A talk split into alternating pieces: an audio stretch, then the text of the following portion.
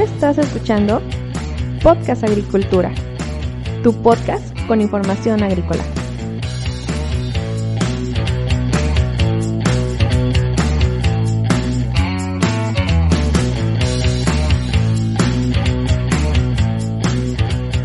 Hola, ¿qué tal? Yo soy Yolmo Axayaca y esto es un episodio más de Podcast Agricultura.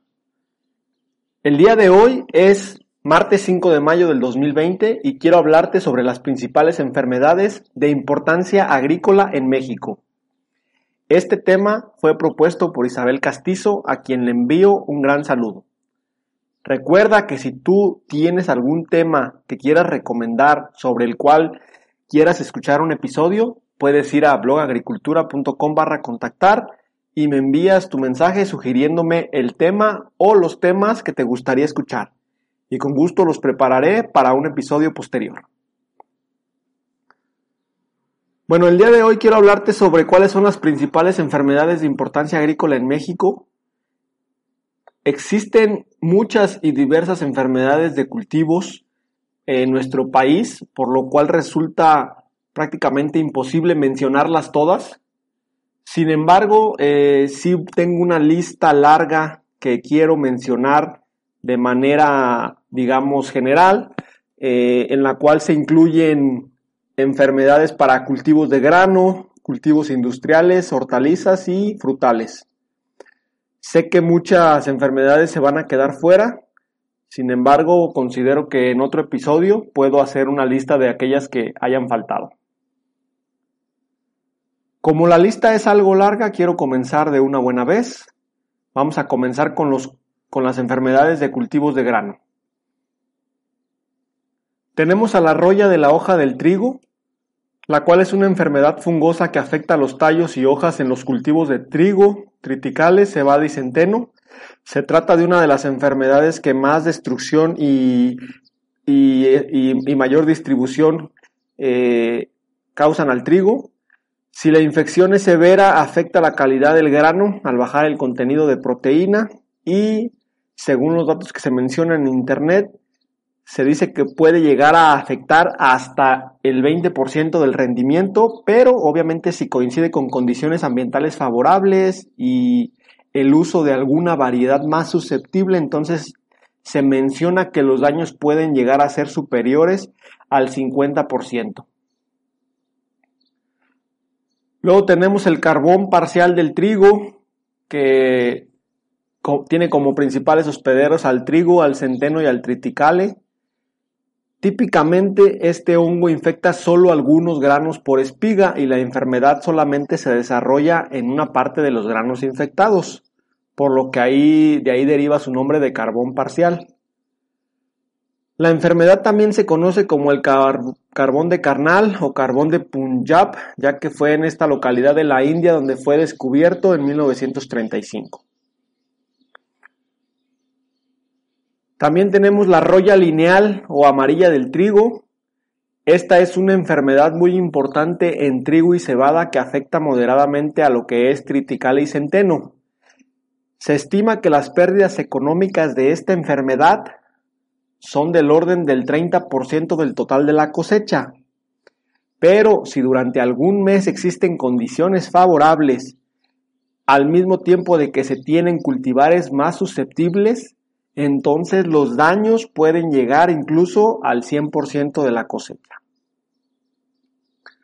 La roya del tallo del trigo tiene como principales hospederos el trigo, la cebada y el triticale, además de algunas especies de cebadas nativas.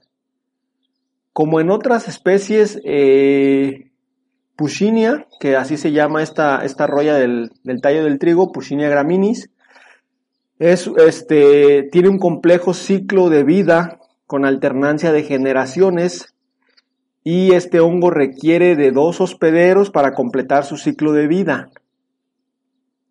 Sus daños han sido históricamente importantes. Se menciona que en algunas regiones de Estados Unidos incluso ha alcanzado hasta el 90% de daños en, las parcelas de, de grano. Y bueno, se caracteriza por algunas pústulas alineadas que se elevan de la epidermis del tallo del trigo y la base de las hojas principalmente inicialmente son de color rojo ladrillo y posteriormente son como color negro. El carbón del maíz, también conocido como huitlacoche, eh, tiene como principales hospederos, obviamente, al maíz, sea maíz, y al teocinte. Eh, la reducción de las cosechas depende de la intensidad de la infección que se tenga. Las pérdidas suelen ser mayores en regiones secas con clima cálido. Normalmente suele infectar entre el 1 al 5% de las plantas de un cultivo y en general las pérdidas oscilan entre el 2 y el 15%. No es complicado que, que, supere este porcentaje. El daño se ha observado más fuerte en maíces dulces para consumo fresco. También tenemos la mancha foliar del maíz, que tiene como principales hospederos el maíz dulce, sorgo, zacate Johnson, el teocinte, el zacate Sudán, el zacate Bermuda. Se menciona que la reducción del rendimiento depende de la intensidad de la infección, pero se, ha identificado de manera normal daños eh, alrededor del 70%. Entonces eh, es una enfermedad que puede causar mucho daño en, estos cultivos.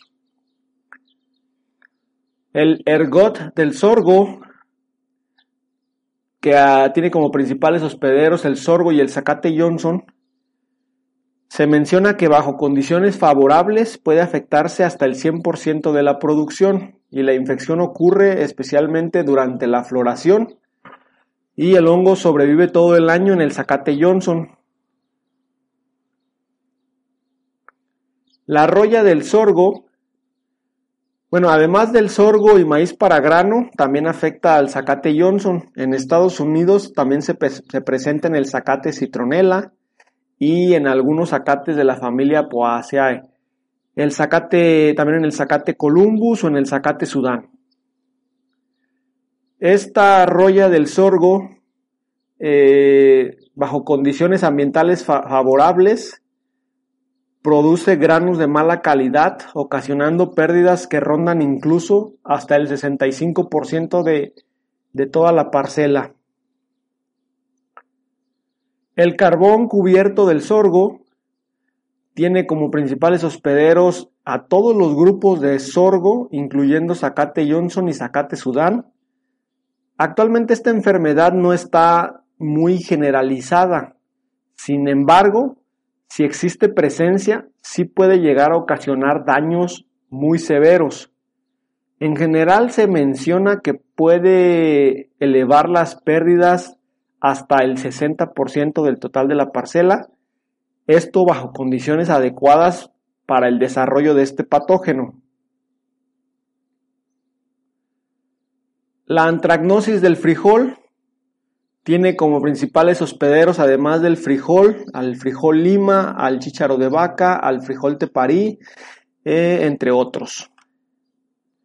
En la mayor parte de las zonas productoras de frijol de México, se le suele considerar como una enfermedad muy importante. Esta enfermedad se puede establecer de forma muy agresiva si las condiciones de humedad y temperatura son las adecuadas para lo cual se requiere una humedad relativa alta y una temperatura baja. Esta enfermedad se ha observado en el Bajío guanajuatense, en Chihuahua, en Durango, en Zacatecas, y si no se maneja de manera adecuada puede producir hasta el 100% de pérdidas del cultivo.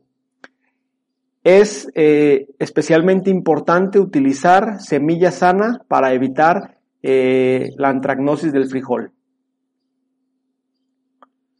La roya del frijol que ataca al frijol y también se ha reportado en el frijol lima es una enfermedad considerada de importancia económica para este cultivo, especialmente cuando la infestación se presenta en etapas tempranas, ya que en este caso las pérdidas pueden llegar a ser del 100%.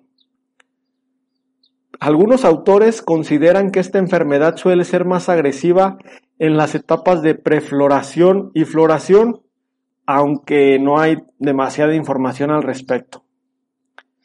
Suele atacar principalmente a las hojas, pero también eh, si la infestación es demasiado elevada, afecta a vainas, tallos y peciolos por igual. El tizón bacteriano del frijol eh, ataca obviamente al frijol, aunque también llega a atacar a la soya. La importancia de este tizón eh, quedó subrayada durante la epidemia de 1967 que afectó más de 200.000 hectáreas en el estado de Michigan, esto en Estados Unidos, causando pérdidas de rendimiento de manera general entre el 10 y 20% del total. Se presenta en hojas, tallos y vainas.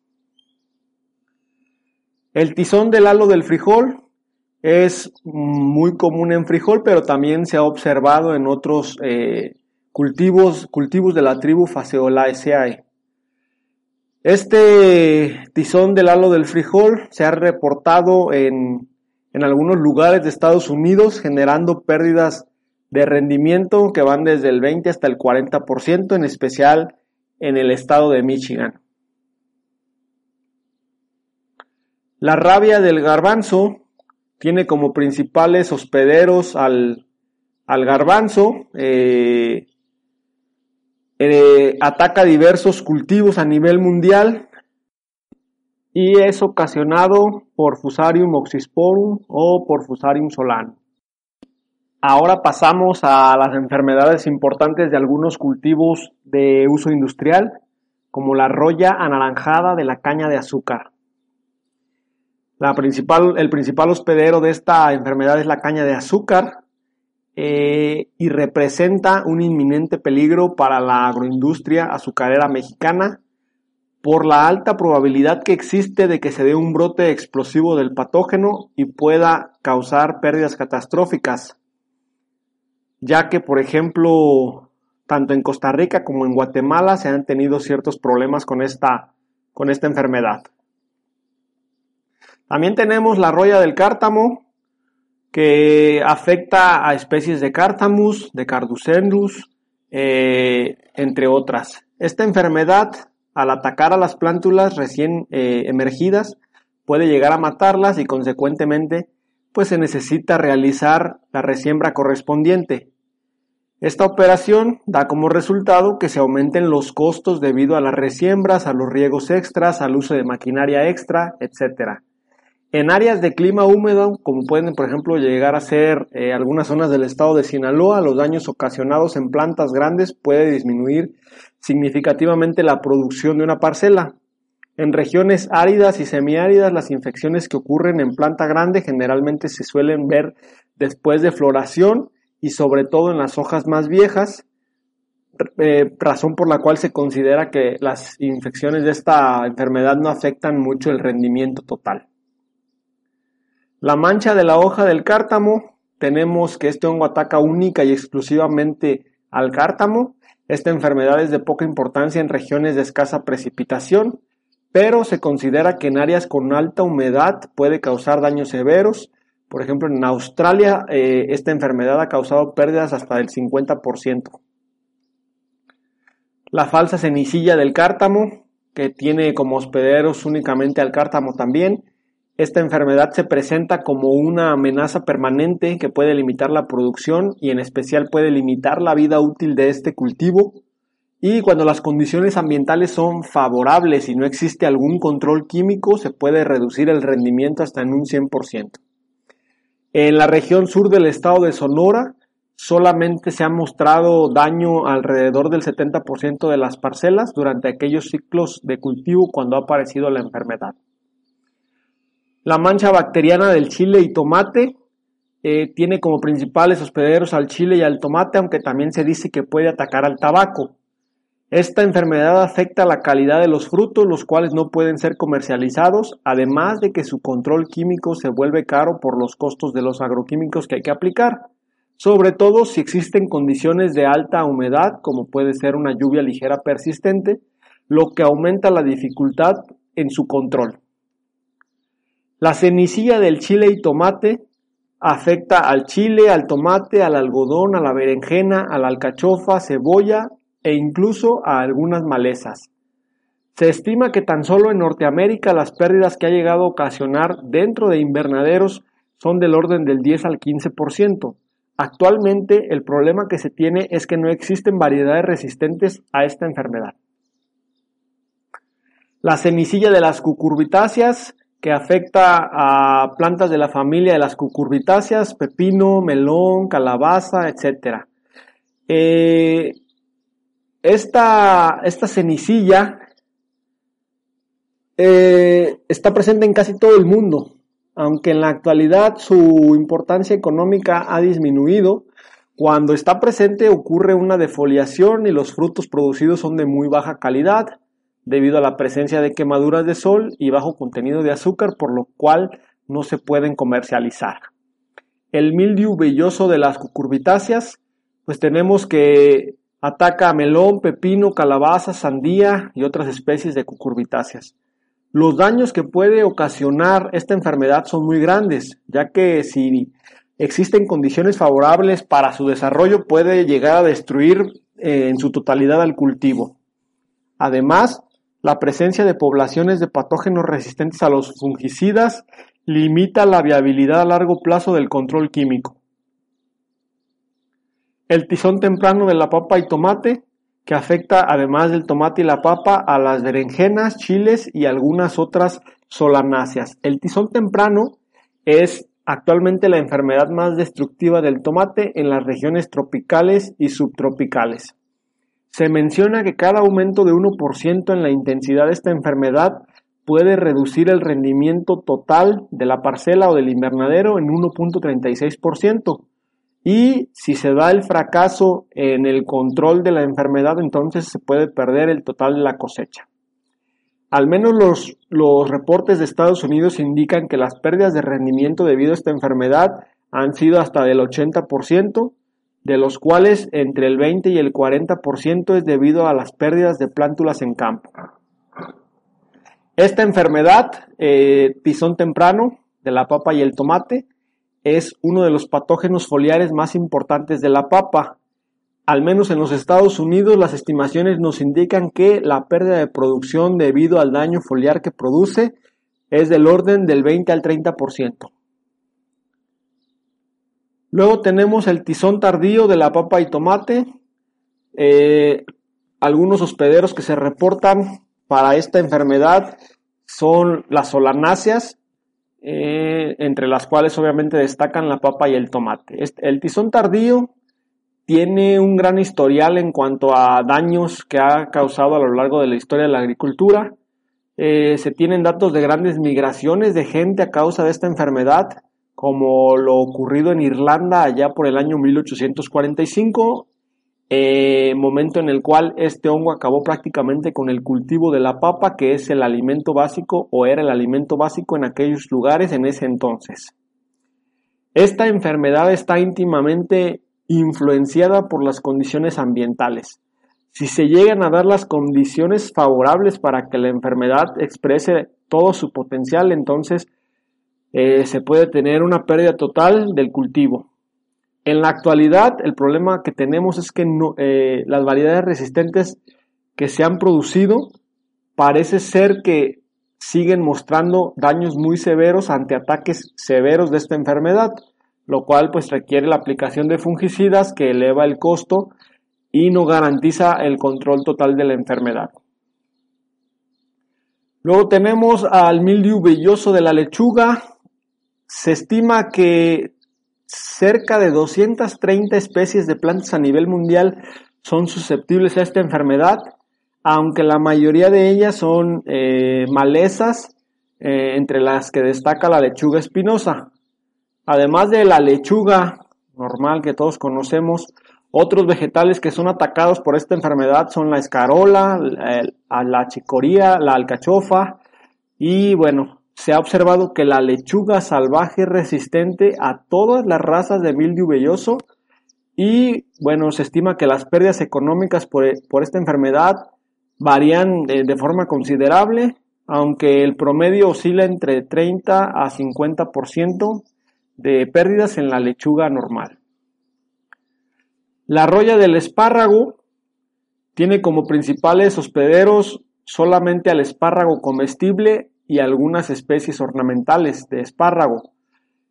En algunas zonas áridas, como pueden ser por ejemplo el Valle Imperial en California, se han reportado daños que representan el 100% de, de, las plantas infectadas con su consecuente pérdida total de la, de la producción. La roya del cafeto, esta roya eh, ataca solamente al café, aunque se ha mencionado que podría llegar a dañar a otras especies, todavía no está confirmada. La roya es la enfermedad del cafeto de mayor importancia económica a nivel mundial y pues se trata del producto agrícola más importante en el comercio internacional. Luego tenemos la antracnosis del mango, que principalmente ataca mango y aguacate. La antracnosis es la principal enfermedad pre-cosecha y post-cosecha del mango y causa pérdidas directas de rendimiento en campo. Afecta la calidad del fruto y por lo tanto su posterior comercialización. Aunque se suele tener pérdidas directamente en campo, las pérdidas post cosecha son las más significativas. Esto porque la antracnosis representa grandes desafíos para su control. En general las pérdidas pueden ser del 3% de la producción, pero si se tienen condiciones ambientales favorables existentes especialmente durante la floración, entonces los daños que se pueden llegar a tener rondan el 60%. La cenicilla del mango es una enfermedad que solamente ataca al mango. Esta es una de las enfermedades más comunes y perjudiciales de este cultivo y sus pérdidas de rendimiento oscilan entre 20 y 90% en dependencia de la región y del nivel de, ataque de la infección. Tenemos también la malformación del mango o escoba de bruja, que además del mango puede llegar a atacar al maíz. Eh, se estima que esta enfermedad puede llegar a causar hasta el 40% de pérdidas del cultivo. La antracnosis del aguacate, que además de afectar al aguacate también afecta al mango y puede llegar a afectar a los cítricos inclusive, es una enfermedad que, eh, eh, que genera que el sabor de los frutos sea desagradable, lo que afecta a la calidad y, obviamente las ventas eh, posteriores a su corte, por lo que pues la comercialización se ve reducida de forma importante además de que la vida de anaquel de los productos también se ve muy reducida. Continuamos con la roña del aguacate, que tiene como principales hospederos, o bueno, que tiene como único hospedero al aguacate. Esta roña es considerada como un defecto cosmético superficial que reduce la calidad de la fruta en un 40%, por lo que puede llegar a disminuir su precio entre 27 y 53%. Eh, el costo del control de esta enfermedad es importante porque requiere más aplicaciones de agroquímicos, lo que por supuesto eleva el costo de la producción. La tristeza del aguacate eh, tiene como principales hospederos a la nuez de macadamia, pero además ataca a otras 950 especies y cultivares distintos alrededor del mundo, principalmente de plantas leñosas, y bueno, eh, es una enfermedad completamente devastadora. En la actualidad se conocen más de mil especies de, de, plantas susceptibles a este patógeno y se cree que este número va a ir incrementando conforme pase el tiempo.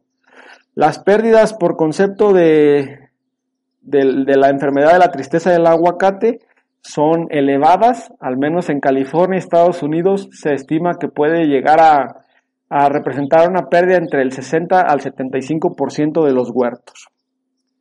La mancha negra de la papaya tiene como principales hospederos a la papaya, al pérsimo, la manzana, el aguacate, los cítricos, el mango y la fresa. Esta es la principal causa de la baja productividad y la pérdida total en muchas huertas, sobre todo las que están ubicadas en partes altas y sobre todo aquellas que no tienen un buen manejo y un buen control de enfermedades.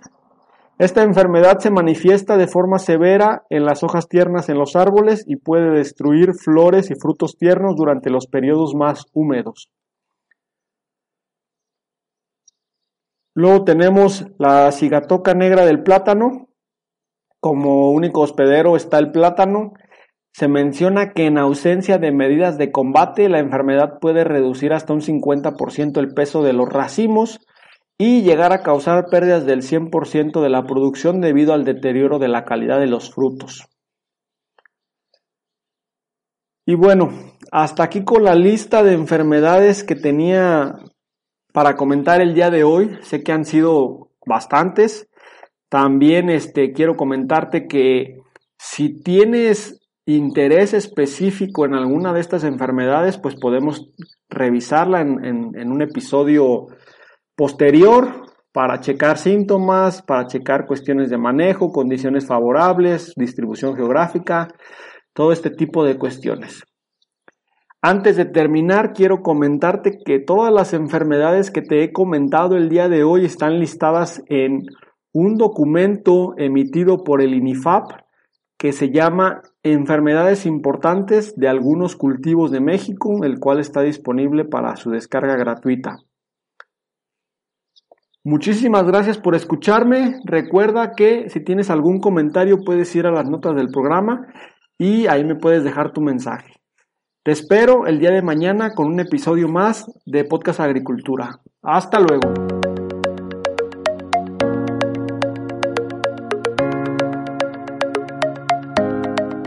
Hemos llegado al final de este episodio. Muchas gracias por escuchar Podcast Agricultura.